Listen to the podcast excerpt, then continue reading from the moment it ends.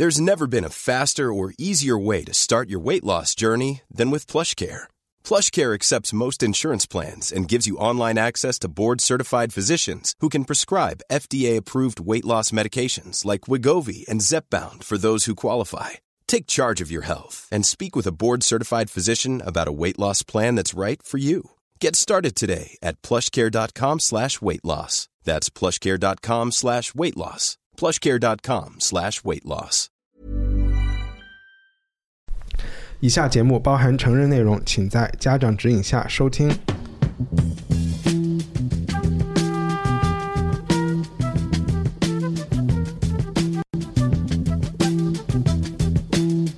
欢迎收听文化土豆，我是伊康糯米。这个礼拜股市表现非常不错，如果你也小有收获，为什么不成为文化土豆的会员呢？请前往 culture potato 点 com，我们等着你。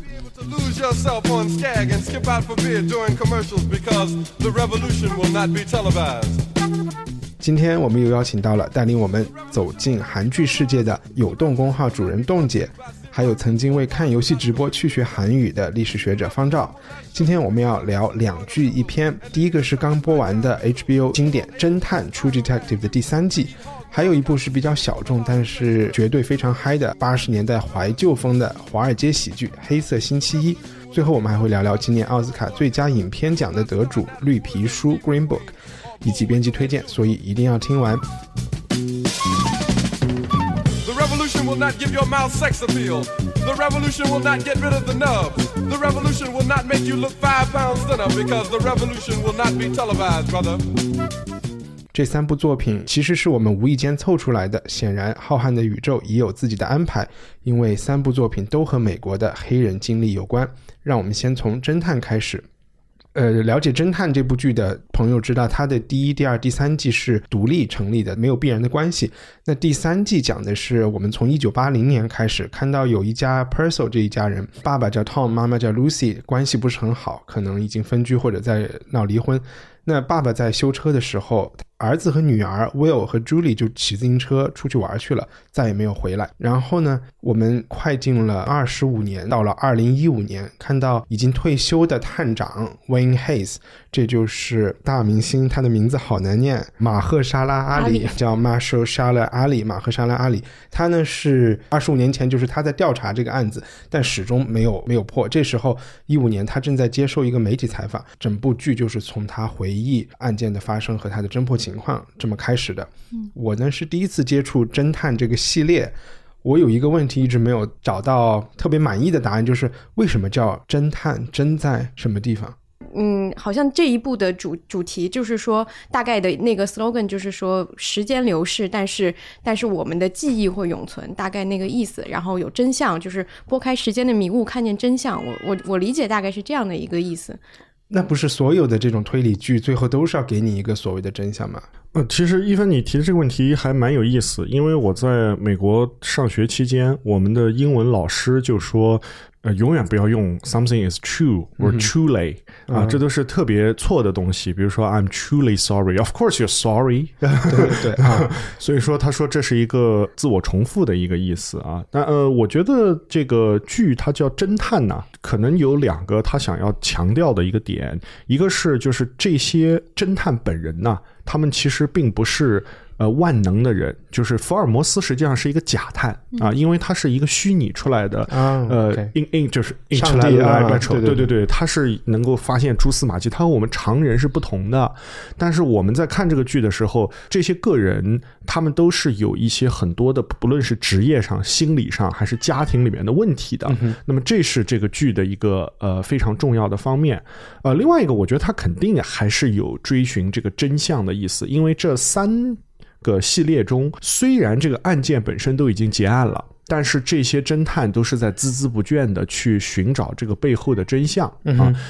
冻姐，你刚才是提到这呃第三季有一个 slogan 要要去发现真相，我不知道你们都看完了全部八集没有？嗯看完完了，我们也不想剧透，但是看完了以后，我没有觉得它有一个真相，因为它给了你一个真相，呃所谓的结局以后，又给了你第二个结局，然后在第二个结局上好像又打了一个特别大的问号，所以我其实在想这个。侦探这部剧是有一点想怀疑真相的，而且从他拍摄的那个手法，也许你可以介绍一下他他走了好多条线路，对吧？然后不同线路之间。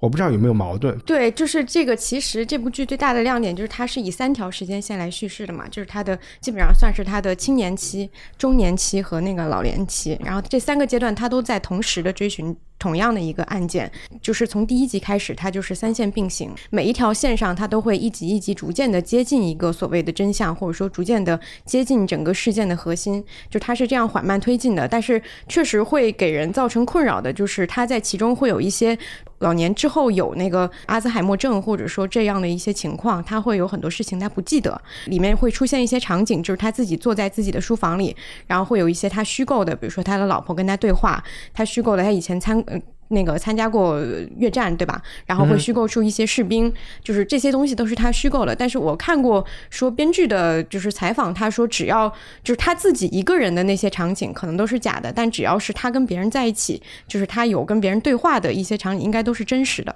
那最后的那个场景，就是所谓第二个结束，他是一个人去了一个地址，他他发现的那个地址，然后去找一家人。嗯，那个场景算只有他一个人吗？我我跟我同事大家都有看，然后其实看完最后一集，大家的反应也都不太一样。就是我也挺想问你们说，你们看完最后一集的整体感觉是是是什么呀？因为最后那个，比如说像你就解读出两个结局嘛，但其实可能对我来说，我就会觉得可能最后那个他自己去找找那个最好的结局，对，就就可能是他的真的结局。对我没有觉得会是两个，对。呃，我我待会儿回答这个问题，我还是觉得我们我又后悔了，我们还是应该最后来聊最后一集的事情。我们先回到。呃，整个剧的感受，方照要不要分享一下？你看侦探有没有看过之前的？前两季我都非常仔细的看了，嗯，第二季实际上遭了很多差评，但是因为我非常喜欢看这个侦探系列的，呃，悬疑推理类的剧，所以我还是一集不落的都看了，而且是在它推出的时候。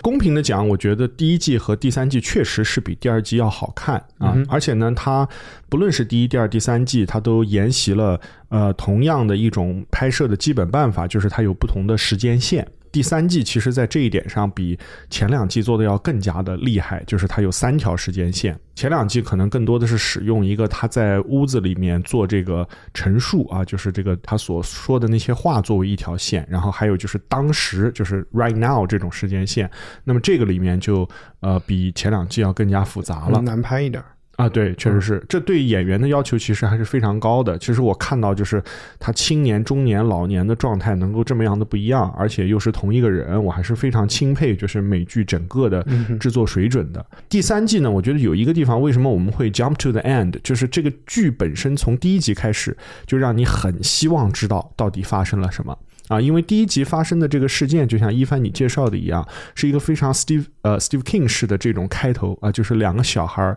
在一个美国的一个很偏僻的一个地方，这个是他说是阿是阿肯色对吧？其实 it could be anywhere，是密西西比或者哪里也好都可以啊。那么他们骑着自行车出去玩，然后他们失踪了。这个开头我就在说有多少个我不同意的观点已经说了 啊，你继续讲。呃，然后在我之后，我就我看到这个开头，我就非常想知道到底发生了什么，而且非常快的，他们就找到了小男孩的尸体。我觉得这个剧对我来说最开始最吸引我的就是，我希望知道这个真相是什么。嗯我我刚才要提出的意义是两个很小的意义，第一就是呃，也许史蒂芬金是有讲小孩子不见了，但是我觉得小孩子不见了是之前在节目里有说过，他是一个中产阶级的最大的噩梦，所以很多。就不很多人都会写类似的东西。卷福最近拍了一个电影，也是这个主题。以前我们还有那种呃，Something About Kevin，他不是小孩失踪了，是你小孩长大成了一个校园枪击犯。反正就是这种是一个目标人群的可以感同身受最可怕的一件事情。国内的也有很多。影视剧都是会以这个主题。我我之前就发现说，所有那个以流量起家的一些小花旦、小明星，他们到三十多岁，他们自己也结婚成为父母以后，他们转型的第一部作品一定就是演一个失孤的，或者说孩子有问题的妈妈。就是这个其实是确实是很常见的一个一个形象。对对。然后第二个就是它发生在阿阿肯索，然后我们大家可能唯一知道的就是因为克林顿是小石城出来的，其他可能也不太了解。但我能看到的就是这部。剧里的可能刚才没有完全介绍，探长有两个，其实是一对一个 CP，然后主角是这个阿里，他是黑人，然后还有一个白人探长，所以不可避免的有一点种族关系。按这个剧情不可能发生在加州，是因为这个探长的这个黑人性格，因为他娶了一个来自加州的黑人太太，他老婆或者女先开始是女朋友。起码是在加州待过吧。这部剧其中一件要做的事情就是去对比这两种黑人的一种那种，相当于说在伯克利校园里面去抗议越战的，还有一种可能就是为了钱或者是走投无路去参加越战，去去准备去送命的这种黑人，也可能他甚至不可能发生在所谓的密西西比或者是 Deep South。很难的地方，我猜想啊，因为最近另外一部美片不是叫《Black Klansman》嘛，Spike Lee 讲的就是比这个八十年代，因为他这是八零年嘛，也就比他早几年，在七十年代发生的一个黑人参加了当地的警察，当时还是一个特别少见的事情，他还遇到了很多问题，就是以这个黑人警察的身份去加入，嗯，所以我觉得他把他搁在一个。可能在纽约也不太合适，就反正他要搁在一个大家比较空白的地方吧，或者这么讲。我我反正看到的说是他们选择这个地方是确实是有原因的，是因为我了解到一个很有趣的事情，就是马赫沙利阿里在接这个片子的时候，其实他不是主角。嗯我忘了他一开始被邀请扮演的是谁，可能是那个就是最开始会被当成凶手的那个印第安人。OK，他可能是那个角色，但是他后来进组之后也是跟编剧聊过，然后也提出了说能不能把主角之一变成黑人的这个可能性，然后编剧考虑了这个可能性以后，觉得这个。建议很不错，然后才整个就是把他的这个人物就变成了现在这个样子。所以我在想说，他们可能在选择拍摄地，或者说选择选择这个故事发生地的时候，可能也有就像你刚刚说的种种族方面的考虑，或者说当时历史情况的一些考虑。OK，然后方照要说你们都在那那个那个 Black Black Clans 这个那个是在科罗拉科罗拉多啊，那那那那是个北。比较北边的地方，那当当然这主要是时代原因啊，因为那个他们当当时是 Black Panther 刚刚结束以后，然后黑人民权运动遭到了一个就是所谓的第一波挫折，第二波呃第二波高潮开始了，就是因为呃金博士被谋杀以后，黑人有一个极端化的倾向，然后后来又有一些扭转这个极端化倾向的一些趋势啊，这个和他们那个具体的时间细节是有关系的啊，呃嗯。呃，但是阿肯色在我看来和什么密西西比啦、什么路路易斯安那啦、什么这些东西都是差不多的，差不多的，对对对，它也阿肯色当然是 Deep South，OK，Of course it's Deep South 啊，他那个只要是 Georgia 以南肯定是 Deep South 啊。OK，好，那个另外一个，我其实觉得和你的观影体验特别不一样的，就是其实整部剧看完以后，我觉得它它不是一个传统的推理，虽然方丈把它当成推理来看，它对我来说，它更像是北欧拍的那些什么桥啊，还有谋杀呀这种。就是说，他不是给你看一步一步这个犯罪分子是怎么犯罪，然后逃脱这个制裁，他不是，然后怎么又被追上的，他不是看这个的，他是看所有的就受害人的家庭，然后这部剧里是给你看探员，然后最后要呈现的是这个探长他是主角，然后他的搭档这些人的在这二十年来他们的包括婚姻，然后他们的工作，呃，中间来讲很多很多的事情，对我来说有点难以进入，就是。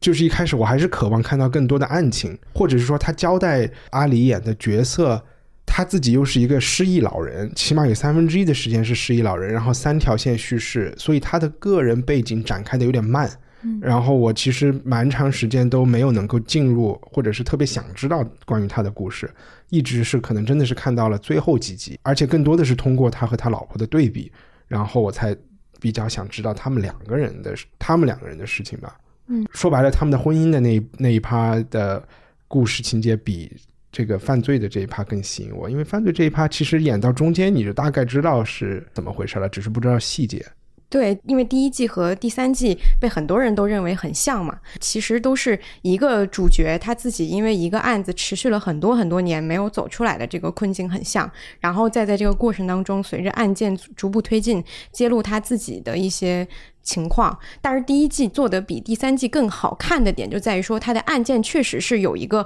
更厉害的一个主使在后面，有一个关键的时刻，比如说就像是柯南那个头脑中闪过一道灵光，有那样一个点会让观众发现说，哦，他找到了关键性证据，他马上就要接近真相。但第三季就没有，因为第三季的案件本身其实非常简单，甚至说看完最后最后一集，反正我自己的感受就是说，觉得这个案件有太多巧合的部分。他之所以这么多年没有被人发现真相，只是因为巧合，而不是因为有一个高超的凶手在后面做一些很让人无法理解的事情。呃，不完全是巧合，我的理解啊，嗯。是因为这个黑人探长在中间自己留下了一个把柄，嗯。被我们所有人都怀疑肯定是有问题的，而且几乎在中间一集已经自我坦白了的一个人物嗯。要挟，然后他为了他的家庭的安全，没有去真正的尽职尽责的把这件事情就是刨根问到底，当然也没有人要求他这么去做啊。嗯，对，就就是这个区别就在于，可能每个人观众对这个解释的反应会不一样。因为比如说一个原点案件，它本身够复杂，或者说其中的人复杂，而导致一个警察没有能够看清真相，还是说这个警察自己都卷进去了，他自己也做了一些不光彩的事情，而导致这个事情绵延了这么久，其实是两种方式嘛。就是第一季的解释方式，就是他自己其实没有太大问题，但是他自己因为这件事情而有了很很很大的一个后遗症也好，什么也好，他最后接近了真相，就有一种其实是稍微有一点英雄的感觉的。就虽然因为我我我这两天又把第一季的最后一集看了一下，就是还是挺感动，就在于说他最后去。冲到那个凶手的那个老巢里面去进行一番搏斗，最后伤痕累累躺在床上，好像终于这么多年一块大石放下了。但是第三季的就会给人感觉说，他好像没有真正的做出什么太大的努力，或者说他自己其实自己的原因在这个谜案当中占了很多的一个部分，所以会让人觉得稍微有点不够爽爽快吧那种感觉，也是第三季整个的感觉。就是前几集看的时候，确实需要很大的耐心去进入他的那个情绪，因为这个黑人探长这个人物也不像那个。马修麦康纳演的第一季那个人物，那么一出来就会让人觉得说这人好特别。但是这一季的这个黑人探长这个人物就是很闷，他很平，你需要很缓慢的去进入他那个情绪。嗯那当你进入了他的情绪以后，这是一个什么样的人呢？你觉得？哦，其实邓姐提到非常重要的一点，就是说，在这种呃美式的呃侦探剧里面啊，特别是它本身这个剧集的系列都是仿照北欧的风格的这个《The Killing》来制制作的啊，呃，这个就是你去真正的进进入到这个侦探本人的人性和他的这些经历当中，可能比你追寻这个案件本身的真相得到的快感要更大。啊，好，同意我们的了。对，这个这个是是这样啊。但尽管我在看这个剧的时候，一直都只关心到底发生了什么啊，但是你看到一半，不就大概知道怎么回事了吗？那我还是想知道具体发生了什么对啊。我恨不得就是看他描述他性格那些部分，我都想非常快的跳过啊。他这个人本身呢，呃，最开始是比较闷、比较平的一个人，但是呃呃，也有一些关于他的性格的提示啊，比如说最开始好像他又有往那种呃呃非常神的那种方向去发展，说他在越越战期间做过侦察特种兵，所以他能够呃像一只猎犬一样去搜捕到这个这个现场附近的痕迹啊什么之类。但很快你就发现这些东西后面就不重要了啊。那第一季以后就没有什么呃再起到什么作用。但是这里面有一个小细节，我看在 Reddit 上别人聊的一个，就是说他后来得了他得的这个 Alzheimer 这个病，这病叫老是叫老年痴呆吗？也嗯反正是有点失忆啊，是是。有可能因为他在越南做这个侦察兵侦察兵误入了敌区，然后被那个美国人投放的菊剂有给毒到，很快的就就有失忆的症状。嗯，呃，这这这个我觉得可能不是编剧想要引引导我们的方向。OK，好，嗯，It's a bit stretched 啊。这有可能是，就是我觉得这种剧观众会脑补很多东西，可能是远超编剧主创的想象的，好。但是也不能说它不对，因为可能这一部分编剧呃想了很多种可能性，但是他没有把它呈现出来，但是这么说都能说得通，嗯。那那么这个人，我们对他的了解实际上是比他对他的搭档的了解要多得多啊。我们感觉他的搭档实际上就是一个，呃，也不能叫老好人，反正是一个其实是想处处维护他的一个人。不论是在青年、中年、老年期间，虽然他们中间有非常多的争执，但是其实最后好像都都说，哎呀，我们吵过还是要在一起啊。这个算不算剧透？他们一起杀了一个人。呃，那那个是非常非常后面了嘛，嗯非常非常后，但但是在在就是他他这之前，其实他们也有很多争执，包括在我最开始我的意思是，这个东西，是可以把两个人牢牢绑定的一个，就共同有一个秘密，嗯，对一个对。啊但是他们一起杀过这个人之后，就立刻就分开了，其实是。啊，而且非常长的时间啊啊嗯，这也不完全是这样。反正对于这个大主角这个人来说，快到最后的时候，他说了这么一句话：他和他妻子说，我和你的婚姻，我和你的所有的这些东西，其实都是建立在这个案子上面的。但这个案子其实跟我们是没有太大关系的。但这其实又反向的去映照了，就其实这个案子它不仅改变了这个小镇的生与死，它就是改变了他本人的所有的生与死。因为在他出场的时候的那个会在垃圾堆里打老鼠、百无聊聊赖，其实感觉他虽然在什么重案组工作也没什么事儿，嗯啊，到最后这么一个非常想。在过去的时光中停留下来，不能走到现在的这个老人上来讲，我觉得编剧在表现这一点上是非常成功的。包括他们后来回到这个 Shoe Pick Lane，已经变成呃满目的疮痍了啊，非常荒芜的一个地方。但是他女儿在回到家乡的时候还，还是说，哎呀，这里改变很大啊，也有好的地方，也有坏的地方，也不是都不好啊什么。就我觉得这些其实是一个这个剧呃渐入佳境的一个地方吧。嗯想想起就是包括说这个地方被改变，我想起也是应该是倒数第二集或者最后一集有一个他的那个就是一直那个女的一个邻居，她不是一直住在那个很荒凉的地方，就是他们去找他，然后要了一张照片，应该是他老婆去找他，然后要到了一张照片嘛，照片上有两个人，就是关键证据。然后他老婆会问他说：“你为什么不离开这里？”然后那个女邻居就说：“总有人要留下来，总有人要记得发生的这些事情。我觉得这肯定是编剧非常想传达的一个主题，就是这是什么呢？就是他非常想要，就是这个事情，他我觉得他的出发点就是说，一件事、一个凶案的发生，到底会给受害者也好、参与其中的人也好、家属也好、这个整个地方也好，带来什么样的一个影响？我觉得他是想传达这个。对我当时是觉得这句话是有点深意，因为我有一朋友曾经我们就聊移民嘛，然后就说啊，谁都移民了，你怎么不移民？他就说总得有点好人留下来，我看来还是开玩笑。对呃，我我刚才顺着方向说，我觉得这个剧其实，嗯，有有三个所谓就是副线的东西蛮吸引我的。一个是前几集的一个大背景，就是越战，越战这个背景，感觉呃，这个小镇上的男性，不管是探长还是你说的那个呃美国原住民那个印第安人，嗯然后就是越战，其实在所有改变了所有这些人，对吧？他们回到回到美国本土以后的各种不适应，然后反正这这一方面特别在前几集就特别明显，有似乎你都想觉得，哎，这个作者是不是编剧是不是要很明确的来讲，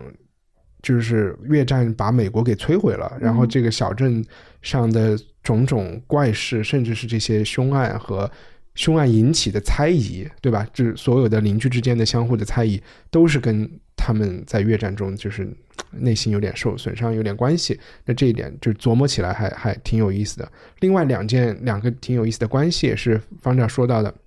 一个是他两个侦探 CP 的关系，也是唯一这部剧里不多的体现了一点种族矛盾的。就这个黑人探长，因因为他的感受肯定不一样嘛，他是对种族歧视有感同身受的。当他的拍档就升官的时候，他肯定觉得他因为他是黑人，然后他有什么重要的事情，他想让他的拍档去讲，因为他知道领导不会听他的话。然后他的拍档呢，都是觉得这些是你想多了。而且两人之间的友谊，我觉得没有在一开始进展下去。我觉得跟他们的这个种肤色种有关系，跟肤色有关系，因为后来他们结婚了以后，试图有一些呃一起吃晚饭啊，这些最后也都是不欢而散。倒不一定是因为种族的原因，到最后整个事情就变了，对吧？他们老了以后，不管什么什么原因，最后他们成为了室友，甚至两个人的内心还是慢慢起到了变化。另外就是跟他老婆的这个事儿，我觉得他说了一句特别有趣的话，因为方照刚才有讲，他们的婚姻的基础其实就是这个案子，然后甚至他们猜疑到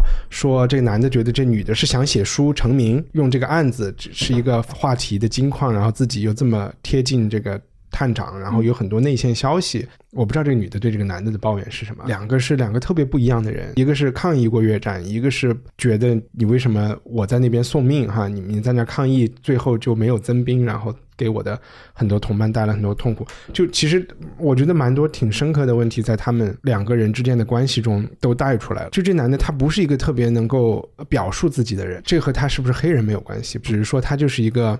像你说比较闷的啊，一个很传统的一个男性，不不太表露自己的感情。他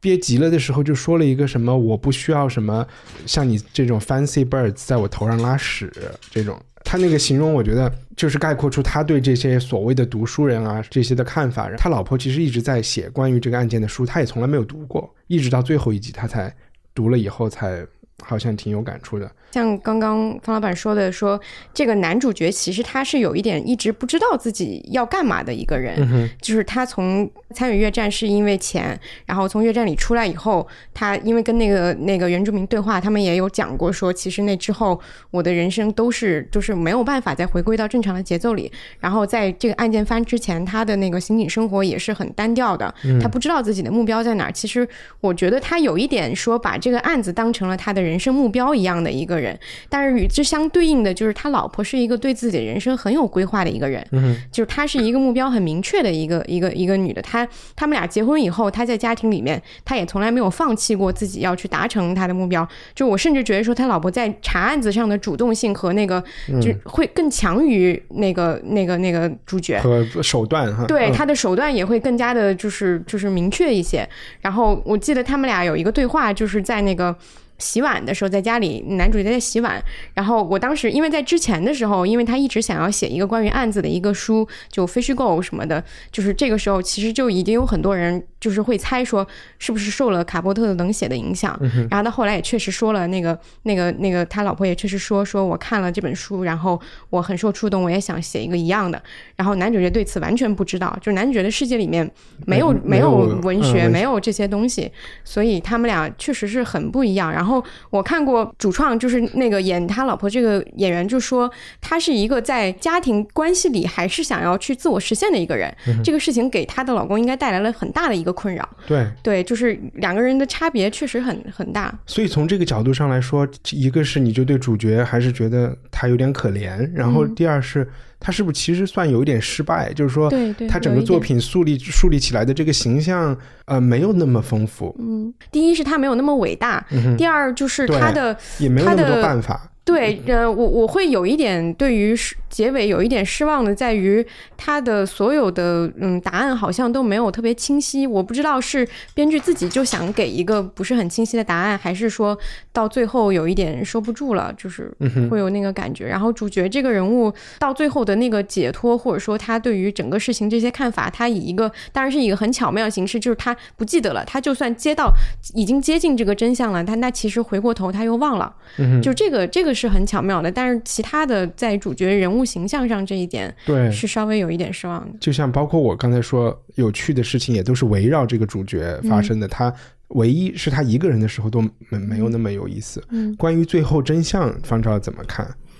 嗯，我觉得作为一个主要反映这个这个罪案本身，而不是这个推理过程的这么一个呃这悬疑的这个剧来看的话，我我觉得这个开放式的结局还是还是不错的啊，因为有大量的更偏社会派的这种罪案的片子是不提供。呃，结局的结局是完完全全没有答案的啊。呃，比如举个非常简单的例子，就是我记不得是今年还是去年的年末的上映的一个呃叫《杀人回忆》的这么一个《杀人回忆》，不是韩国那对这么一个韩国电影，它是完全没有结局的，已经很多年前了吧？应该有很多年前了，对，很多年前就是这我对我刚才也想说的 就是《杀人杀 人杀人回忆》，就是《杀人回忆》是一个非常典型的一个一个例子，而且它也是韩国电影里面基本上是接受度很高的一部。作品了，就是它的最大的亮点就在于它没有结局。嗯，但是，嗯，呃，事实上，而且事实上啊，就是呃，从真正的刑警生涯，他们会碰到的很多案件来看，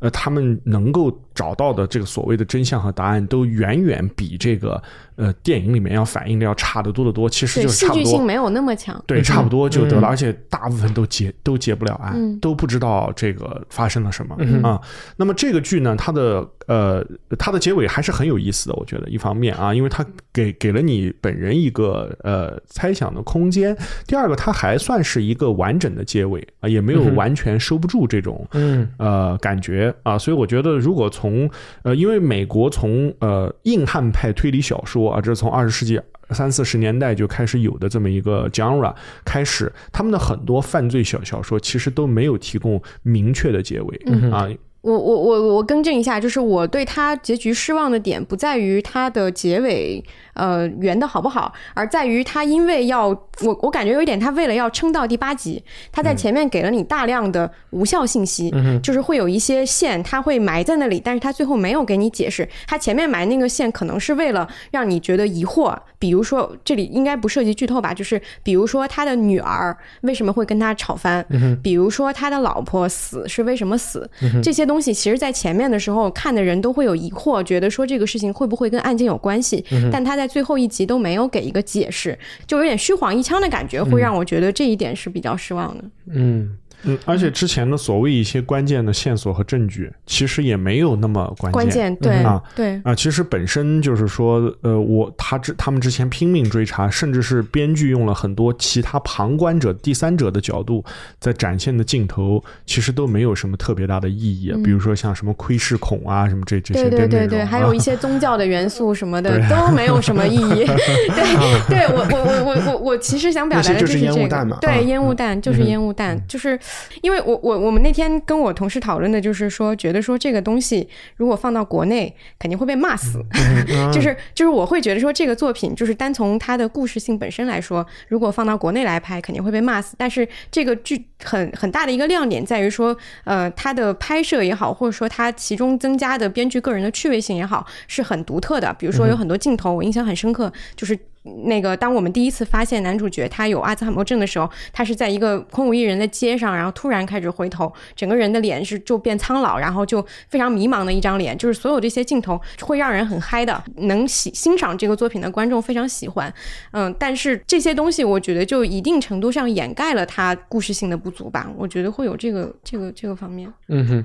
OK，大家听到的一些噪音就是我们家的狗啊、猫啊在跑来跑去喝水啊什么的。嗯，是不是差聊的差不多？然后我想讲一个，就是我我之前发现还我觉得还挺有意思的一个事情，也是我一个揣测，因为它第一季很成功嘛，就是但是它整个的这个这个嗯一季和一季之间没有关联这个事情，呃，以前应该是不多的，就是这种、这种形式应该是不多，比如像黑镜那种一集和一集之间是独立故事这种很常见，呃，美孔也是这样，但是像这种一季和一季之间没有关联，我我我甚至之前就在开玩笑，我说是不是因为第一季火了，他们想蹭这个 IP，然后就只能再做一个跟第一季就是某一些东西保留下来，但是故事又是完全不同的一个故事，然后就做了第二季，但是第二季不是特别成功，然后之后也。这个整个整个项目就冷藏了一段时间，是直到这个嗯编剧自己说有新的创意，然后才做的第三季。然后他又在说第四季，他也已经计划好了。就这种形式，我觉得还挺有意思的，就在于说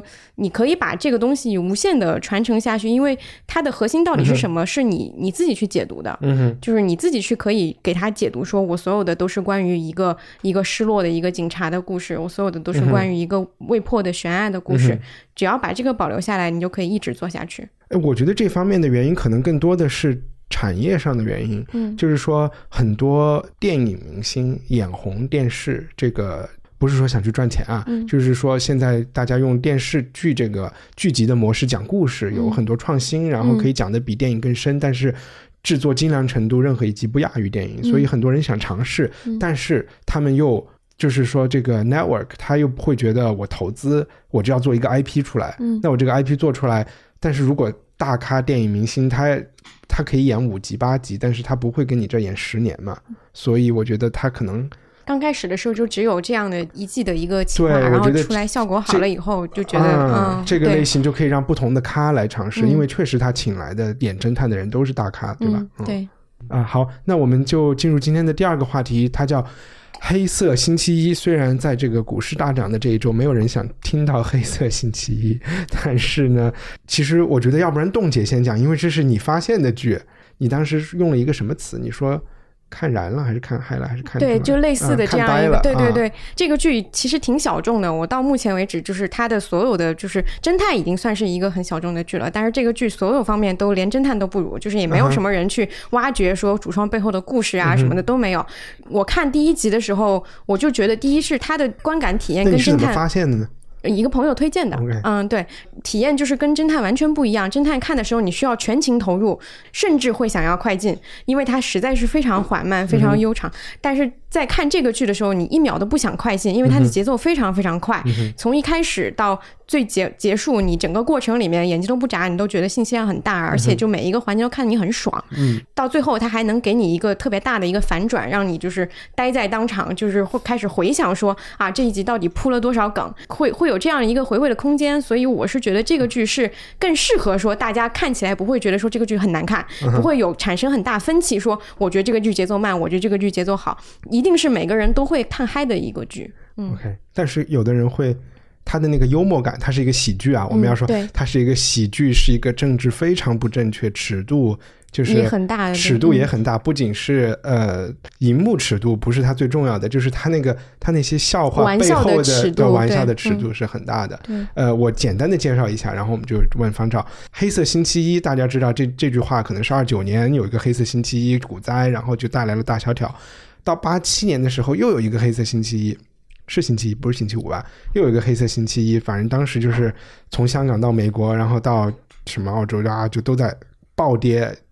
应该是美国那天是一天跌了百分之二十吧，道琼斯或者以上更多。没有熔断机制的时候，就是有一个这个闪崩。我们一开始第一集最最开始应该发生在黑色星期五，然后我们就突然倒回去了一年，然后呢就在看，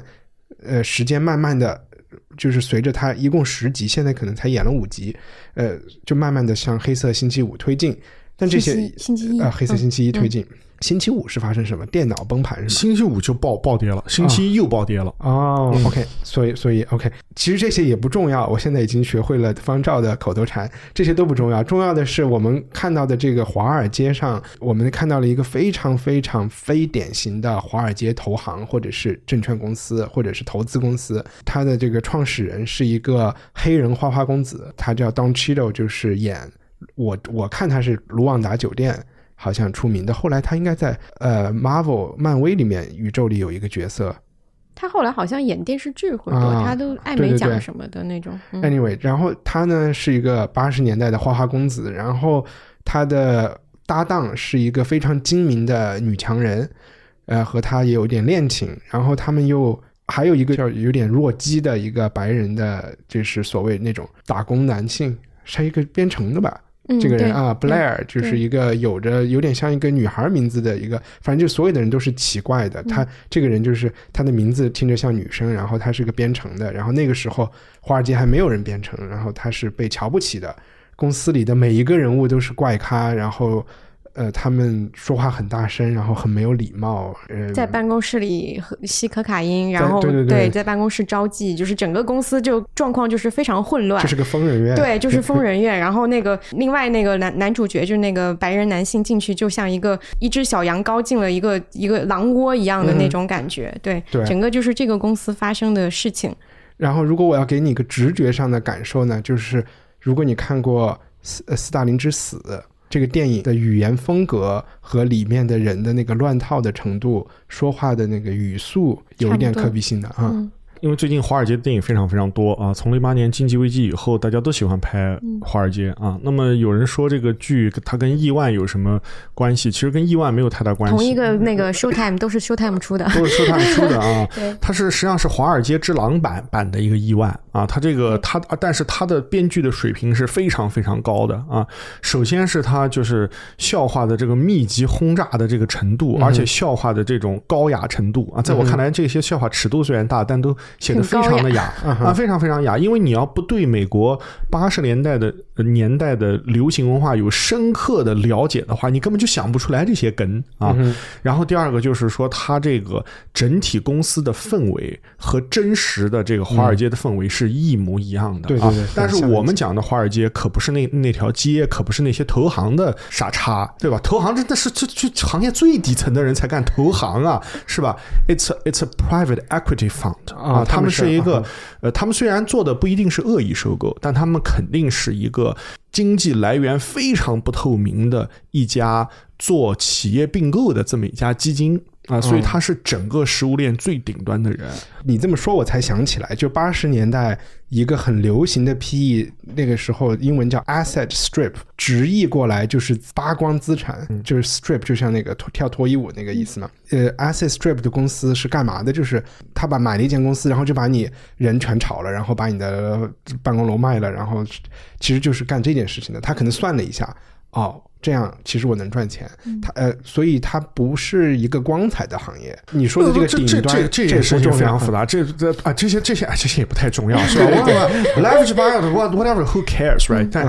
他们最重要的事情是在呃八十年代的这个资本狂欢当中啊，其实他的最新一集也体现了这一点。他为什么要叫 Milken 啊？就是这个人是垃圾债券之王啊。当然这些话其实都是没有太大意义的，就是说垃圾债券这些，它它它是一个术语，呃，它里面的所有用的这些梗。如果这个人没有对这个行业，甚至是对这个行业本身的历史有比较深刻的了解的话，他根本就玩不出来这些梗。嗯啊，就是他他们怎么去融资啊什么的，就是他的真相，他揭示的这个真相，甚至比其实我们看大空头，它是相对即时性的啊，甚至它有一些名词解释，对吧？还要一些明明星穿着泳装跟你讲什么叫呃 CDS 啊，但是这个这个片子里面的这种关于这些食物链最顶端人的生存状态的表现，实际上是非常真实的，因为他们实在是太有钱了，而且他们的赚钱和赔钱都来得太快了啊，而且这就是川普的精神上最喜欢的那个年代吧，因为所有的人都是川普风的，从某种意义上，你不觉对，但是他们比川普要要有钱啊！川普是一个，在他们看来，川普是个什么什么货色？就是搞房地产的，我靠！对我我们是多少倍的杠杠杆？房地产才才房地产才一百倍杠杆，我们两万倍杠杆啊！啊，呃，所以就是说，他们这些人的这种呃这种这种亢奋啊，包括可卡因的使用，这些当时都是非常公开的。呃，因为其实在美国本土的这个缉毒是越来越严的啊，你越往早七十年年代吸毒什么之类的，其实它是越容易的啊，从某种意义上来讲，呃，然后包括它里面玩的这些性这个这个关于性骚扰的这个笑话，说你要你知道吗？你要对这个女性一定要摸她，这才叫性骚扰。不是 你要对好看的女性，呃，还哎对，还必须要是育龄的，没结婚的，对。然后说，哎呦，然后他们他们俩还说，哎呦，你看就搞这样搞下去，我们在办公室都不能调调情了。这些都是赤裸裸的讽刺今天的这种啊，就是 Me Too 的这些运动，所以这些尺度都政治正确是非常大。嗯对，还有他的办公室挂的话，说这个波兰的肌肉男，我们给他起了个名字叫 Jackson Pollock，right？就就啊，他他这些他这些都太收敛了，啊，所以呃，虽然后面几集只有半小时，我觉得可能是编剧真的编不下去了。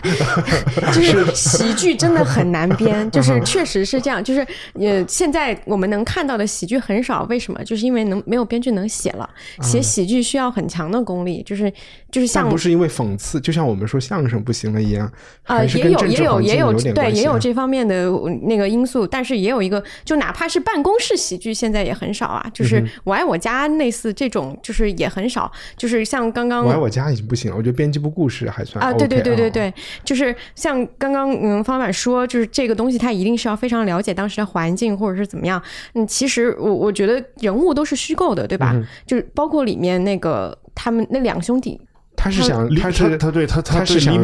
曼兄弟对对雷曼兄弟胡说八道，也是虚构的，就是我觉得他可能是就是这个难难的一点就在于说，首先你要对这些东西很熟悉，然后像大空头，他还要试图把这些东西讲给观众明白，说这个机制是怎么样的，当时这个事情是怎么发生的。但是这个剧的主创完全撇开这些东西，他不用真实的事件，不用真实的人名，然后也不试图去跟你讲道理，他就是用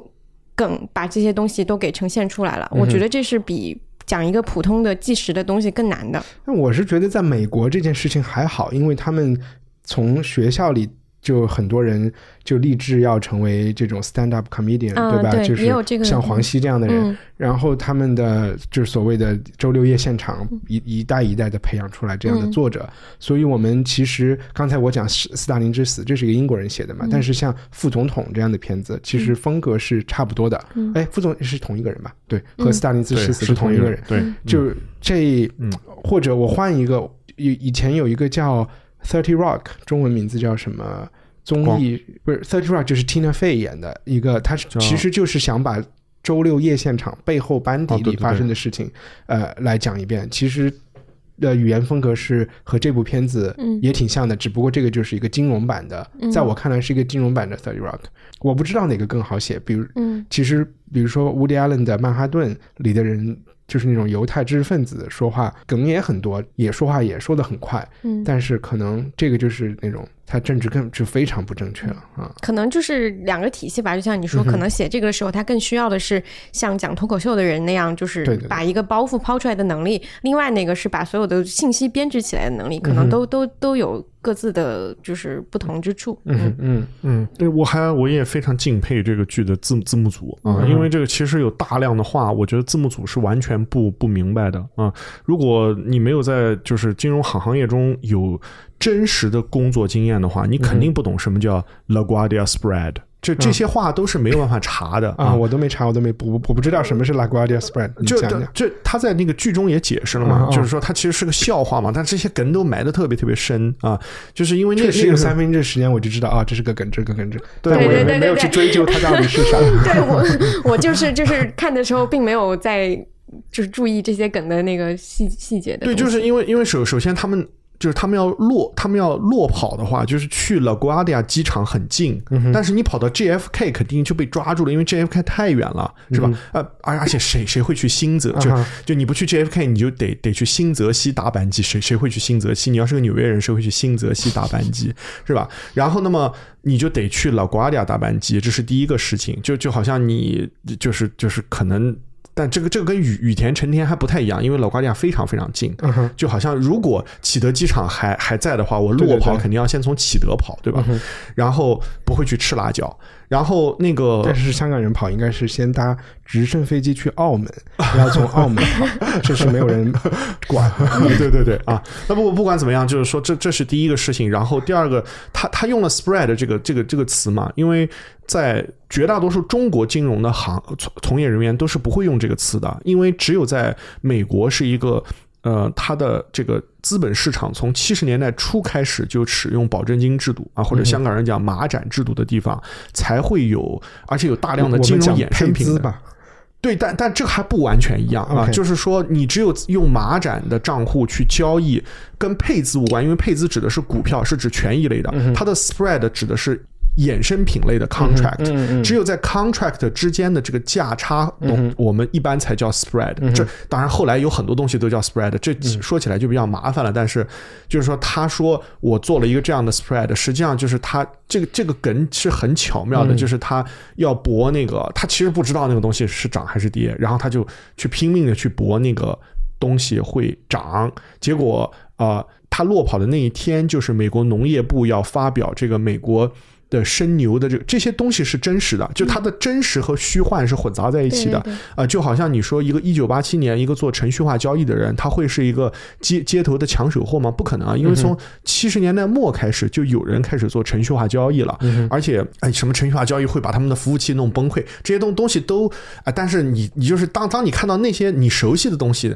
和和这些笑话混在一起的时候，你就觉得他们还是非常懂的，因为你都不可能比他比他做的要更好。而这也就是说，他们的而且是自我要求非常高的，对吧？他们已经超出了所有人对他们的期待，对去去买这些梗，嗯，对，而而且这个他们肯定是有非常多的，甚至有现当代的从业人员在告诉他们这些人的生活状态，他们是怎么讲话的，然后他们什么？因为其他的那些，比如说像亿万也好，什么华尔街之狼也好，他只是表现一个富人的生活。嗯你你是 Trump，你也可以活得那么富啊，但你只有在华尔街食物链的最顶端，你才会真的挥金如如土，因为你建个房子把它卖了再挣钱，这个钱来的太慢了。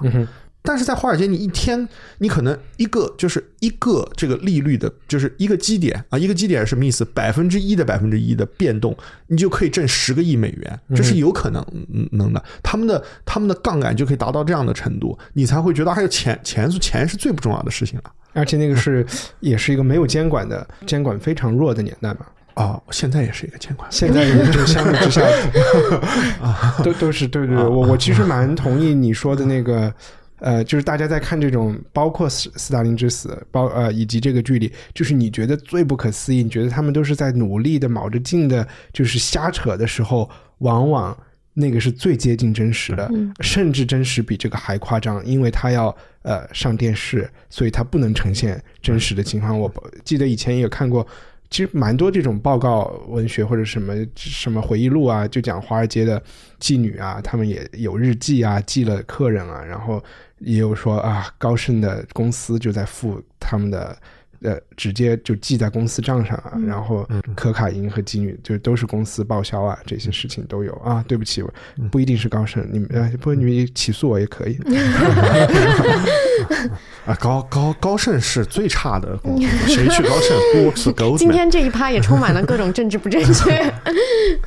而且你们注意到有一幕，就是就是真的有一个人就把鸡鸡掏出来了嘛？从啊，对对对，在第一集的时候就有，他在那边操作的时候就有人，背后对有一个人，对对对，我看到那一幕我也震惊了，就是就感觉这部剧真的就是很嗨的，完全没有在顾及任何规则什么的那些东西。你觉得就是就是黑人，他选黑人，他也是想是真的，我不知道是不是真的有这么一个黑人的一个一个投资人，还是说他也是想打破一种政治正确，或者是现在所有的剧都是在讲黑人怎么苦大仇深，然后他这儿哒哒突然在纽约出来一个。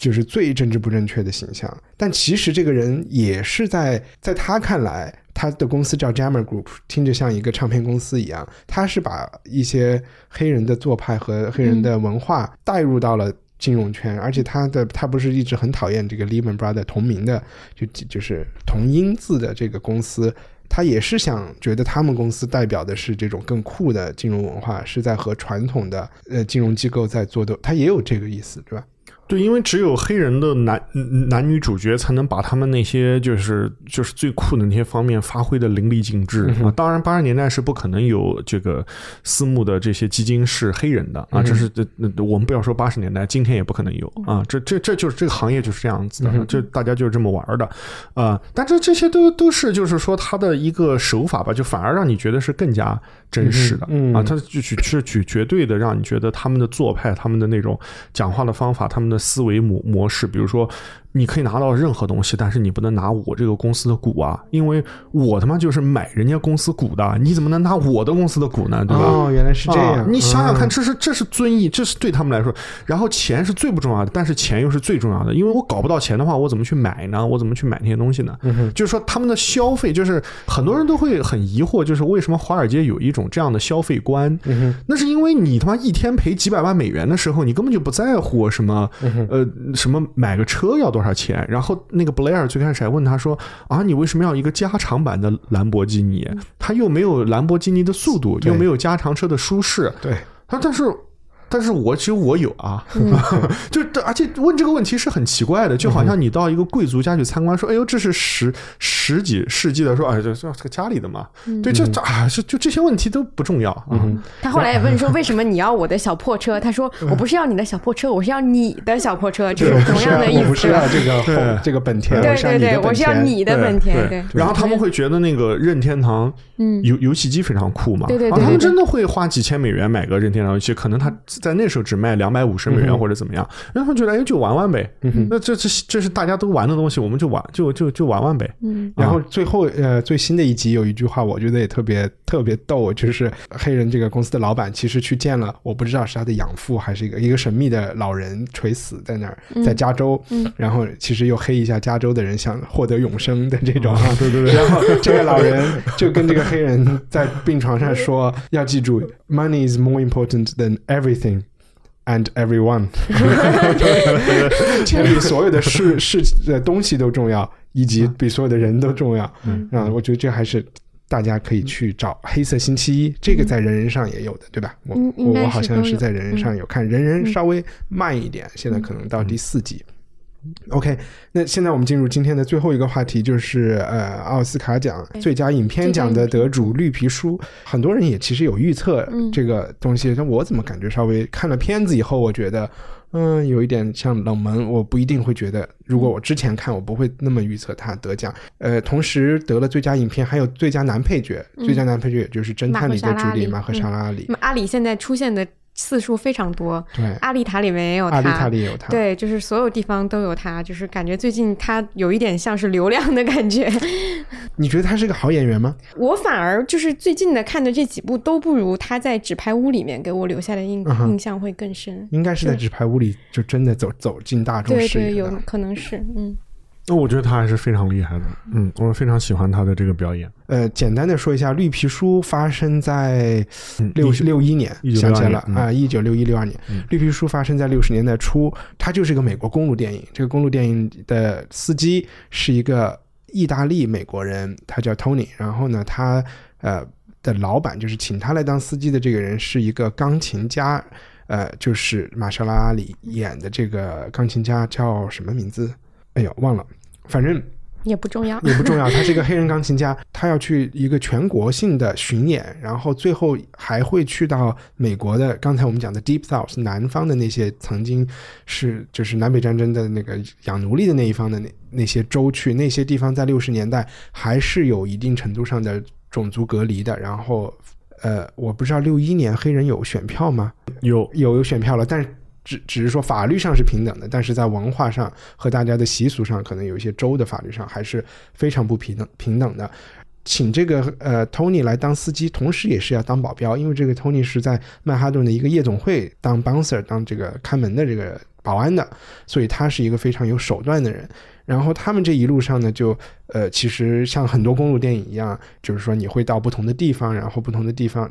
最终是他们两个人肯定是一个自我发现、自我成长的过程，然后两个人肯定会呃产生友谊啊、其实就是公路电影的套路，就顺着走。呃，不一样的就是说，我们这部电影很有趣的就是它把我们传统中黑人和白人的角色有一点颠倒了，可能方照可以讲更多。对，就这个这个电影本身获奖，我觉得是有点这个这个就说说到跟确实跟政治是有一些关系了。其实密集性的奥斯卡的最佳影片都很喜欢给一些能够反映这个所谓的这个美国的这个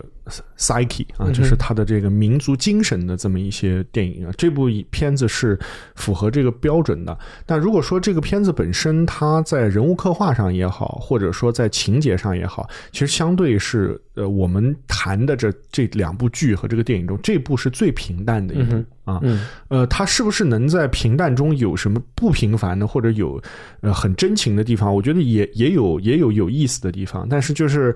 呃，因为反映黑人的电影令人感动的太多了，而且都拍的太好了啊！嗯从平权运动之前，从十八世纪的、十九世纪的到二十世纪早期的，就是二战之前到二十世纪之后，就是之后的，包括横跨几个世纪的，都非常非常好。那么，呃，这部可能它唯一的小的特点，一个是他们俩的身份有一些颠倒，因为这个 Tony Lip 他只是一个司机，而这个音乐家他是一个博士学位的拥有者，所以大家到任何地方都要叫他 Doctor。而且他是个大明星，也很有钱。对，然后另外一个颠倒的地方就是这个这个 Tony 这个人，他实际上不能算是呃真正的呃，就甚至算不上是中产阶级白人啊，他是在嗯肯定肯定不是啊。对他，他他是在不，他是在 Brooklyn 的贫民区长大的一个意大利移民啊，嗯就是今天的这个好莱坞的最主要的这些罪案故事都是由这些人写的啊。我们想想看，马丁斯科塞嗯对，呃教父的里边的一个小混混。呃，对对对对对，就他们是非常熟悉那个当地真正的这个平民生活，他们听的就是黑人音乐，他们喜欢的是看那个啊、美国职棒大联盟啊，他们是真正的就是呃跟黑人的生活有有有一点就是从经济状况上有一点相相似的这么一些人，而而且呢，他们也有很多这种呃肯定不是种族主义，但是是一些就是呃一些判断，比如说哎呀，我们当初应该把德德国人都杀了啊，怎么没把德德国人都都杀了？啊然后什么什么，就是他一路上喋喋不休的就在讲这个事儿。嗯但是这个影片真正让我比较出乎意料的是，他其实没有爆发特别大的冲突。嗯啊，比如举个例子，我们即使看像这个《走出汉汉普顿》这样的电影啊，他也是黑人音乐家啊，当然是绕绕舌音乐家，而且是平权运动之后的八十年代之后，但是他每到一个地方都有巨大的冲冲冲突啊，警察和这个说唱的团体都是都是非常巨大的冲突。这个影片中可能唯一的有一点冲突的地方，就是快到结尾的时候，他们被逮捕了一次，后来他们被释放出来以后。啊，他们在最后一个圣诞夜的 Birmingham 这个地方要表演的时候，被拒绝在餐厅用餐，可能就是这两个是跟当地有一些冲突的，其他地方都我觉得可能还要解释一点，嗯，为什么这个电影叫《绿皮书》？嗯。绿皮书是当年自从汽车出来了以后，就有很多我们今天知道的旅行手册。呃，最有名的就是米其林这个手册，就是给会开车的人去去哪儿吃东西、去哪儿住。绿皮书就是专门给美国黑人提供所谓。那个时候，黑人不是所有酒店都能住的，就有点像在大陆的外宾，他们要住涉外酒店。然后在在美国，黑人是呃很多大酒店在南方是不接受他们的。这绿皮书的宣传口号就是说，要一个没有没有压力的假期，你去住这些酒店，不会有人瞧不起你啊，那儿的客人都是黑人。这部剧里，一旦他们进入了美国南部，司机往往住的是更好的酒店。因为这些黑人的酒店没有高级酒店，因为大部分黑人的经济状况都不行嘛，所以都是比一般所谓公路酒店还要差的，还要差的地方。嗯，而且这个书当时主要的购买群体是黑人司机，对，而不是黑人乘客 啊，所以这又有一个很大的反差。OK，他也不是为了黑人的 所有黑人，而呃是只是针对于啊啊我我较为底层的黑人。OK 是为了工作原因，对对对不是真的为了度假。对嗯 OK，明白明白。嗯，我是觉得他这部戏的那种外部冲突，像你说的，真的和呃有种族歧视的人发生正面冲突，呃，里边还有关于厕所能不能用的也也有，但更多的我觉得还是发生在内心的，甚至是。这部剧谁是主角，谁是配角？从从内心的挣扎和冲突上来讲，我是觉得这个所谓的配角，就是玛莎拉·里演的这个音乐家，他的内心挣扎是更多的。我开始在想他是哪国人，他是很夸张的，你会觉得他是一个非洲的国王或者是一个酋长的后代。他在纽约住的非常豪华，都是象牙什么什么那种，坐在一个宝座上面，穿的也很夸张。你会发现他其实是一个普通家庭的小孩，有一些音乐才能，他妈教他。弹琴，然后在佛罗里达的某个地方，呃，就是在那些教堂里巡演，然后被一个被一个好心人发现了，一个懂音乐的人，然后资助推荐送他去了苏联，那个时候叫列宁格勒呃音乐学院，在那儿接受了，就是在苏联能接受的最正统的欧洲的古典音乐的训练，贝多芬、肖邦、李斯特啊这些东西。然后他回到了美国成名之后，他的唱片公司其实不想让他。作为一个所谓的这种古典音乐，在音乐会上说你是一个黑人，其实大家更想你接触的是弹一些稍微轻松一点的音乐，爵士乐这样的。所以他呢，他其实就是这么这么一个背景。然后我说他纠结，就是因为他是一个很小被送到苏联嘛。然后我觉得苏联那个时候，你可以想象，他们对黑人可能是啊亚非拉的好朋友，这这种起码是没有这种直接的歧视，又完全被西方被欧洲文明。重新塑造，他就和美国的这种就有点脱节，对吧？所以，然后当他再来在美国的南部巡演的时候，他真正接触到美国黑人的生活状态的时候，就会有很多不食人间烟火的地方。然后这些东西给他带来的打击和冲突和改变是更大的，包括这个意义的这个 Tony 说：“我比你还黑人。”嗯，对吧？嗯，就他自己的身份认同其实并没有传统的就是美国黑人的那种。就是深刻的那种感觉，他自己反而需要去接受现在这样的一个现状，是吗？所以他的整个人简单的说是这样，其实、嗯、其实比这更复杂一点，因为他是一个知识分子，嗯、他为什么去做这个巡演，自找麻烦去南方，嗯、他也有他他的这种社会责任，是这意思吧？在这个这个剧里啊，是他他想去，他就是想去面对白人，嗯、他想去，也不说制造冲突，嗯、他就想。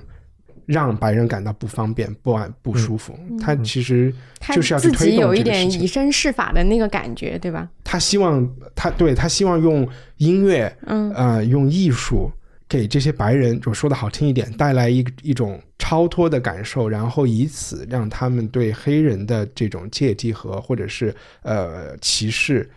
脱敏。他就是想做这件事情。嗯嗯，因为我没看过这个片子，所以听这个描述之后，我觉得就是确实是好像这个就是马赫沙拉里演的一个角色，好像更加像主角一些。对对对对对，就是嗯，不知道他们俩在就是具体的那个影片上到底是什么样的差别，导致说最后报去送男主角的是是那个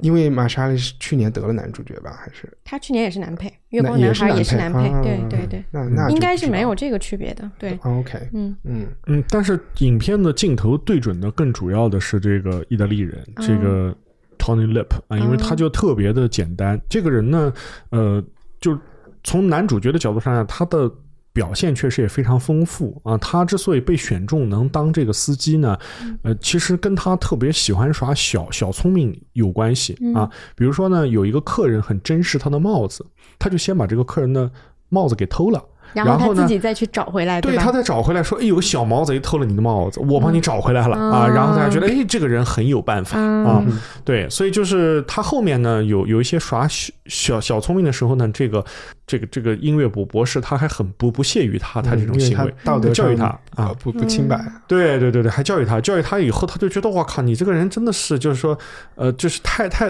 就狗咬吕洞宾，对对对对对，就是他们就是就他们之间的冲突，其实是很很大程度上是一个理想主义和一个这种、呃生活在表面的这么一个啊、street streetwise 的一个冲突啊、但是他们两个人的这种互动，就是就他们两个，而不是他们和外界的这个冲突，就他们两个人之间的小紧张呢，又是非常有幽默感的啊，非常充满了这种就是就是好玩的地方，比如这个呃，就是这个这个人他他被妻子千叮咛万嘱咐说你一定要写信，为什么要写信呢？因为打长途电话非常贵，嗯所以写信是最便宜的啊！我要知道你去哪儿了，然后呢，他就写信，然后写的信的都特别的搞笑，就内容特别的好玩，都是说他错别字很多。错别字有很多，他连 dear 都不会拼、啊，就是说那个 dear 是 d e a r，他拼成就是那个鹿啊，对、对鹿你好，就是啊对，然后这个然后他的所有的就是呃那些话都是我今天吃了什么，我今天晒晒了件衣服，我今天什么什么流水账，嗯，对，就是流水账。然后那个呃，那个 doctor 呢，就呃，虽然稍微有一点夸张，但是其实也是在描描述他们此行的这个所行所感。而且这个信呢，就是那种意大利的大家庭收回来以后，就是就是被就是当众朗读出来，大家都说哇塞，说这个信写的真是太好了。所有的妻子都说你也要给丈夫，你也要给我写，我也想要信。然后那个他们那个丈夫就一边打牌一边吃披萨，一边说说我们家族就是有艺术传统的，我们爷爷的爷爷的爷爷以前是帮达芬奇修西斯廷教教堂的，然后后来说啊，是米开朗基罗，他们也搞不清楚。所以我觉得从这一层面，这个电影除了种族的问题之外，还有一层就是关于文明和所谓未开化状态的一种互补，就是两两你是有可能过度文明而不食人间烟火，然后你也可能呃因为过度的。排斥或过度的反制，或者是太接地气而活得比较糙，或者是嗯、呃，真的就是该想的事儿，嗯，没想清楚，就他也也有这方面的意思。因为最近几年那么多讲黑人问题的电影，我觉得你躲都躲不过去啊，从黑豹啊什么等等等等。那我其实记得很早以前，零一年的时候，那时候我在大一夏天，我去美国一家。一个大学里上暑期班，也有头一个礼拜就是一个所谓你可以尝试所有的课程，我就去听了一节社会系社会学的课，因为我自己的主修不涉及这些领域嘛，我就希望通过暑期班去呃补充一下自己的知识空白。然后在美国的社会学社会学课里边一坐下来，我就看了一下这个课程的安排，全都是关于黑人的讨论，就是所有的话题。都是 African American 怎么怎么怎么怎么怎么样，有一些要求的阅读，然后大家的讨论，我当时完全没有办法介入这个讨论里面去，就是它和我的生活差得太远了，然后它和我想象中的社会学和社会问题也离得非常远。当然，我可以理解为什么在美国它是这么一个状况，但是给我的感觉，其实在我的心里，我就隐隐的特别。就是稍微有一点不太喜欢去了解黑人问题，以及对整个社会学都有一点偏见，但是又经过很多年，就是你人当然就更加成熟。然后现在看这些电影以后，我现在就会发现，像刚才方照说一样，所谓的这个黑人经历，真的我觉得是一个过去啊，就说几百年有点厉害啊，就是起码民权运动啊这些，我是觉得真的是这个故事为什么讲黑人的电影容易成功，就是因为他们的那个历史里面的挣扎的斗争和他们的那个受到的不公平的对待和需要的勇气，实在是。一般的人遇到一点问题，真是写一个故事是没有办法去比较的。所以，我不知道你们会对黑人的问题会觉得，或者我不知道其他中国，比如说中国观众会怎么看，会会觉得这是一个特别远的话题吗？我觉得普通观众肯定会觉得吧，嗯，就是现在大家都很容易去批评说政治正确这个事情，因为很多观众就会很直观的就觉得说，你美国人选一个这样的作品，那你一定是屈屈从于政治正确这个线，你没有办法去做其他选择。就很多人会做这个评判，但其实他根本也没有经历过所谓的政治正确或者不正确到底是什么，就会给下一个这样的判断。就是我想，我也想问你们说，你们看完这个电影之后，包或跟其他的获奖就提名的作品比起来，就是你觉得它能够被选上，或者说它好的地方是是顺理成章的嘛？因为去年去年最佳影片是《水星物语》嘛，嗯嗯，对，就跟这个还不太一样，就这个会更加会让人觉得说这个是政治正确，你们就是做了一个很正确不出错的选择，什么之类的这种，嗯。呃，我觉得有两个两个层面的问题，一个就是关于这个呃种族主义这个问题，呃，因为中国呢历史是比较呃也是比较特殊的，美国历史也比较特特殊，呃，中国历史也比较特殊，所以呢，呃，从呃非常狭义的角度上来看呢，呃，中国不存在种族主义的问题，因为我们在长期都没有少数移民受压迫，啊，呃。目前有 啊，啊，但不被大家所对对对，是一个这这是对对。啊，但是中国又是一个种族主义非常猖獗的国家啊，就是种族主义如果从一个泛化的角度，从一种它是一种歧视的这种思维范式的角度来说，可以说中国的呃种族主义，当代的种族主义也是非常严非常严重的啊。我觉得中国历代都有，嗯，就是为什么会有客家人，为什么会有。为什么我们发现少数民族在贵州这样的地方？嗯，对，因为你是接受过外国对于中国的教育和描述的啊，但实际上我接触过很多人，就是。特别是今天的中产阶级，就是大多数人其实对这个他们心中的这个种族主义偏见是没有意识的啊。这这个在我身旁太多太多了啊。他们用非常强烈的种族主义的观点来呃讨论事情。到了美国以后呢，你说的是民族主义还是种种族主义啊？种族主义，种族主义，这个还是不太一样的啊。民民族主义只要主要是战狼文文化啊，主要是说呃就是。中国这个这个这个国家形象怎么怎么怎么样？种族主义主要是说什么什么人就是这样这样这样这样的啊，主要是这么一个判断。那我们对所谓河南人、山东人的啊，这就是一个例子啊，这个就是一个例子啊。嗯，这个例子呢，不仅在我们对国国内的人，我们对就是国外的人，呃，就我们对黑人什么之类的，这些也有特别多的这种呃想法。呃，这个反差呢，我觉得有一点是比较明显的，就是说。你如果你仔细想想，你小时候，呃，是怎么一步一步的认识到这些问题的时候，你就会发现，其实，在我们的长辈、我们的再长辈，他们在给我们灌输这些观念的时候，都是有这个种族主义的影响在里面的啊。首先就是说，日本人怎么怎么样，日本人都是什么什么什么什么样的啊？呃，就这种类型化的思维呢，这个学学术呃研究现在也慢慢的有了啊。比如说陈颖红教授，他就是第一个以这个中国人就是。的种族主义作为一个主要研究方向的一个，他在哪个学校？啊，他在 University of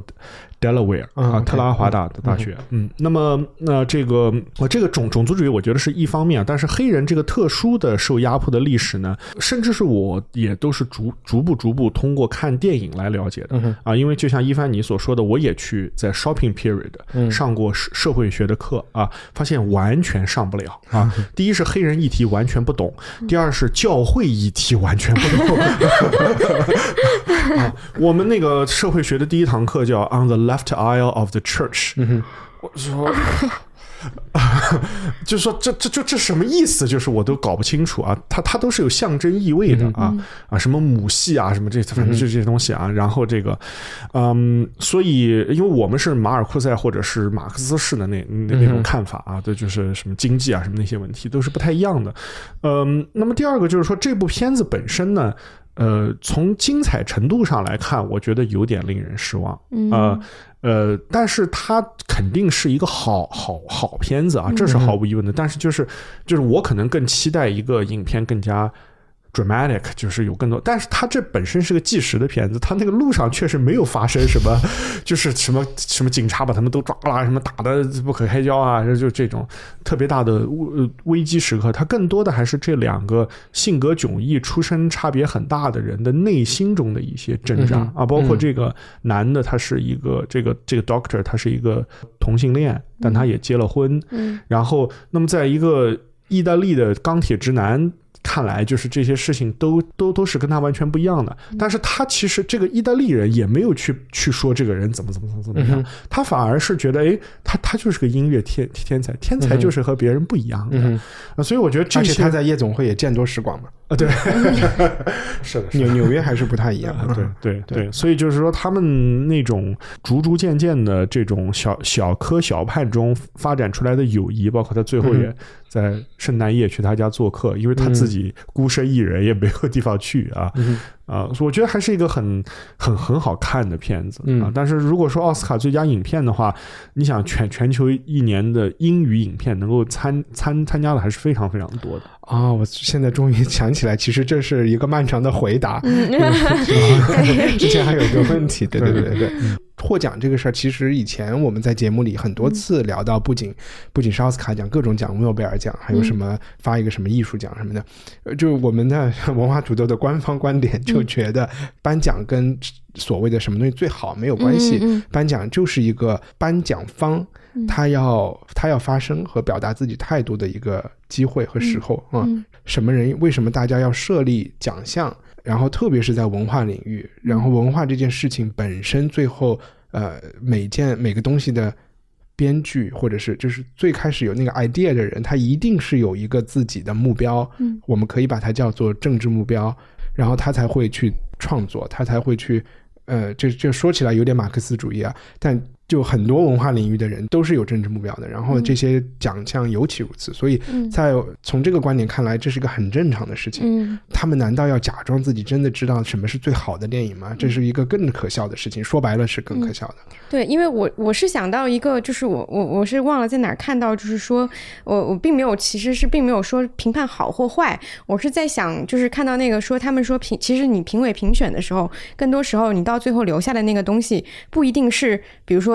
A 是最喜欢的，可能是大家都觉得这个东西是。好的，就是大家都觉得这个东西是在水平线之上的，我们留下来是任何人都不会有疑问的一个东西，最后被留下来了。因为我我我看到这一点的时候，我觉得很有意思。虽然这可能是一个在各个领域都很通行的一个规则，因为我们也曾经就是我们部门里面也曾经就是大家一起来票选过，从几百部电影里面选一些东西，然后会发现说最后留在我，因为我们是两百多部里面选五十部，就会发现里面有好多东西是大家都没有看过的，但是别人说过好，或者说嗯大家都觉得这个东西放上。没问题，结果最后排名靠前的是没有什么人会真正特别嗨的，但是大家都觉得放在这儿 OK 可以可以接受，就是这个感觉。我我我我看到有观点说绿皮书是这样，会会会会是这样的一个作品，所以我觉得其实和好多那种就是选举中，对对对对，会有争议性大的人反而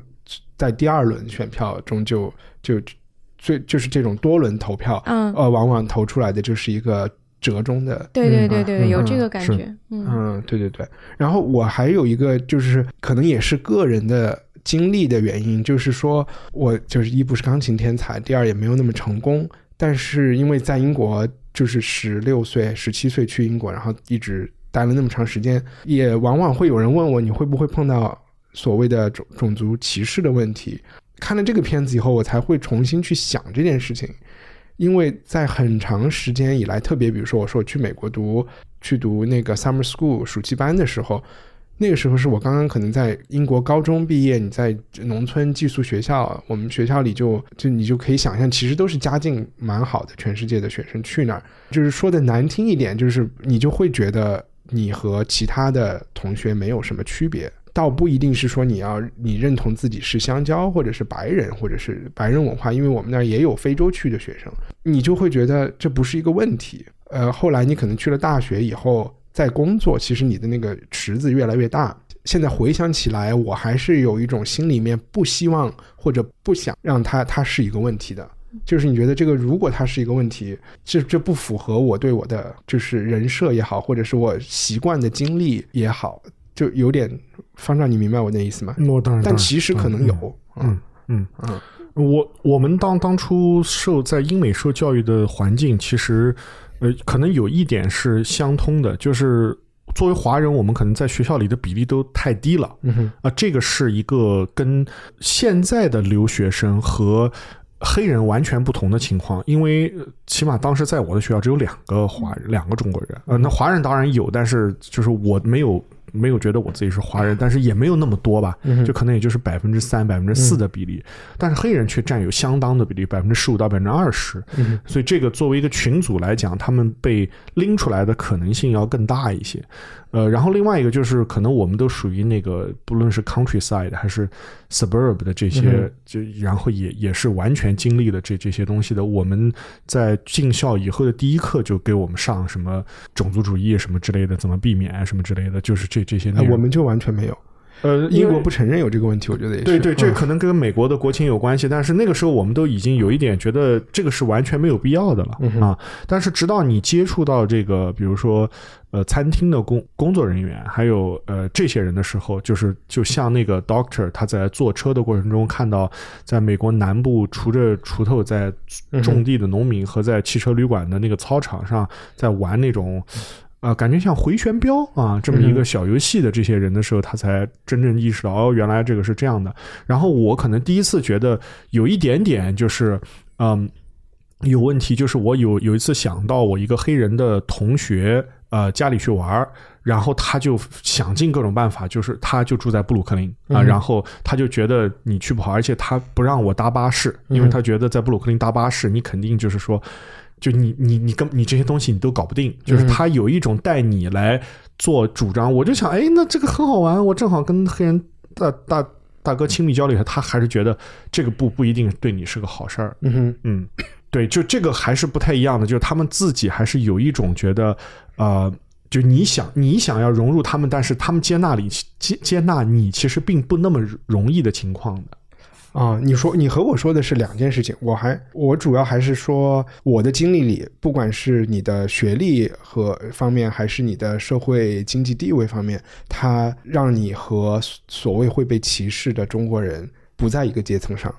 对我就没有特别去真的把自己放在那个群体里面去想，但是我觉得我应该去想这个问题。就现在看来，应该去想那个问题。我也不知道我应不应该想，我只是觉得之前没有想，是一种有一点点逃避的嗯感觉。啊，对我跟你其实大差不多是一个意思。就是我第一次有想法，觉得要了解就是他们真实的想法的时候，就是我到餐厅去打工，然后所有的就是我的，就包括我的管理员和我的那个同事，全部都是黑人。然后啊，我就跟他们接触，发现就是他们比我比我懂。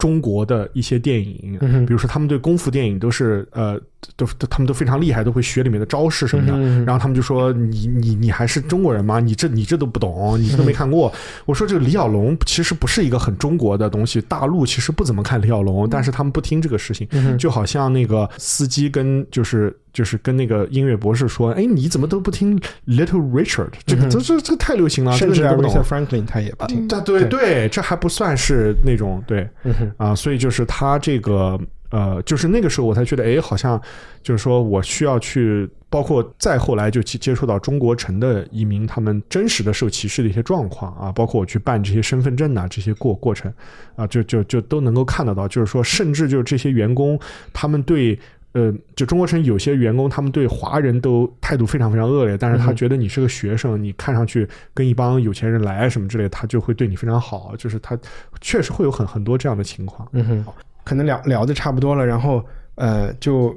我推荐一个编辑推荐和最后说的那个有一点关系，就是我觉得大家可以去看 Franz Fanon，他我应该有一个中文译名，呃，写的一本书叫《Black Face White Mask》。就是黑脸白面具，黑人脸白面具。然后 Franz Fanon 是一个是一个，他算是哲学家。我看到的写黑人种族，关于种族歧视和种族是什么，写的挺深刻的。而且他，因为他这本书的名字，我就是看了黑绿皮书，我突然想到后面的那个人，他就是一个有一个戴了一个白人面具的一个黑人。因为 Franz Fanon 他自己出生在一个法国的加勒比海的一个属地，然后他又去。巴黎念书，他说在在加勒比海的时候，所有人都是黑人嘛，你你也接触不到那个白人的那个统治阶层，然后他们受的又是法国教育，所以他们都觉得自己是法国人，因为没有人专门去给他们讲他们的历史嘛，所以他和法国巴黎的小孩受的一样的教育。到了法国以后，那儿的白人法国人全部都把他当黑人，街上因为他是一个五十年代还是四十年代就在法国的人，都会指着他说啊，妈妈你看他是个黑鬼啊，妈妈你看他好好吓人啊。然后他就一下就崩溃了，你知道吗？就是他，所以对他来说，他从来没有考虑过自己是黑人啊。他他有一些很多经典名言，就是说，当黑人呃女人，他就说想要找老公的时候，他就是想找一个男人，他不是想找一个黑人男人。就是在他的故乡，他说是种族歧视创造了种族这个概念，他认为歧视是这样的。然后是黑人在。被白人歧视的时候，他的很多身份的这些问题才是这样这样出来的。但是他的理论其实蛮复杂的，然后也跟他的很多个人经历有关。因为他写这个东西写的那个年代，好像切格瓦拉这些人都是特别喜欢他的他的理论的。看了绿皮书以后，再去看一下这个 Black Face 呃 White Mask，应该是挺有启发的。因为这本书也不厚，我今天下午才把它又翻了一下。方丈有编辑推荐吗？呃，我这个算不上推荐，但是因为上次录这个拉斯冯提尔的作品，你有去看受受创在太深，我就没有再敢看他的作品。但是我就最近一直在家看这个尤利西斯啊，因为这个尤利西斯的很多表现方法和这个起码是《此屋是我造》里面的方法是一样的，所以我就想这么清楚，就就就它是一个艺术化的表达底层欲望的东西。OK，对，明白。对，OK，你说的底层欲望是人的底层欲望，人人的底层欲望，人的明白明白，对，嗯。我我也推荐一本书吧，就是最近我在看，就是那天突然翻到了一本，就是日本有一个动画导演叫押井守，就是《攻壳机动队》的那个导演，他写了一本书叫《我每天只工作三个小时》。就我开始说过，对我开始看的时候，我预期他会是一个讲他创作的东西，但结果看完以后，我很惊喜，就是他其实讲了很多部他看过的电影，然后从那个电影里面分析什么，他其实在分析呃社会结构或者说是一个公司的结构这件事情，就是还挺新颖的，就是我让我很意。外的是，他是一个，就是他提出的他的作品是一个很多很高概念的东西的一个人，但他写的东西特别特别就是实在，而且他是一个，嗯，他他其中比如说他提到有一部电影叫《郭将裁缝士兵间谍》，就那个那个间谍片，然后他就说这个这个电影让他学到什么，就是当。第二名，或者说是当一个组织里面副手是最舒服的。他说我就是这样的一个人，因为一直有宫崎骏在我上面，大家都期望说宫崎骏是那样的一个人，不会期望说我会成为宫崎骏。虽然每个人都会跟我说你为什么拍不出宫崎骏那样的电影，但是我心里对自己的定位就是我不要做宫崎骏那样的人，我做我现在这个位置就很舒服。就类似的这样的一些观点，他提的挺多，都还挺有意思的。就这个书。就是让我就是很惊讶，就是在于说它居然是一本社畜指南，就是讲给就是普通上班族或者说中层管理人员的一个指南。他作为一个创作者，然后有这个思维，我觉得非常的就是让我惊喜。OK，所以你你也甘于当第二名是吗？嗯，现在还没有到那个阶段，还在往上走的阶段。但是嗯，对他他就是说。就是做一个让大家都哄着自己的人，其实很很很很舒服。因为像做一个暴君，就是做宫崎骏，这他们那样的一个东西，其实如果说这个人一旦不存在了，那整个。体系都会散掉，就是其实是不不不是很正常，或者说不是很健康的啊，一个组织结构。对对对，他讲了很多这些东西，我觉得，然后就讲用一些老电影来讲这些东西，就还挺有意思的。好，好，呃，每天只工作三个小时，对，有意思。好，记住了，拜拜，谢谢各位。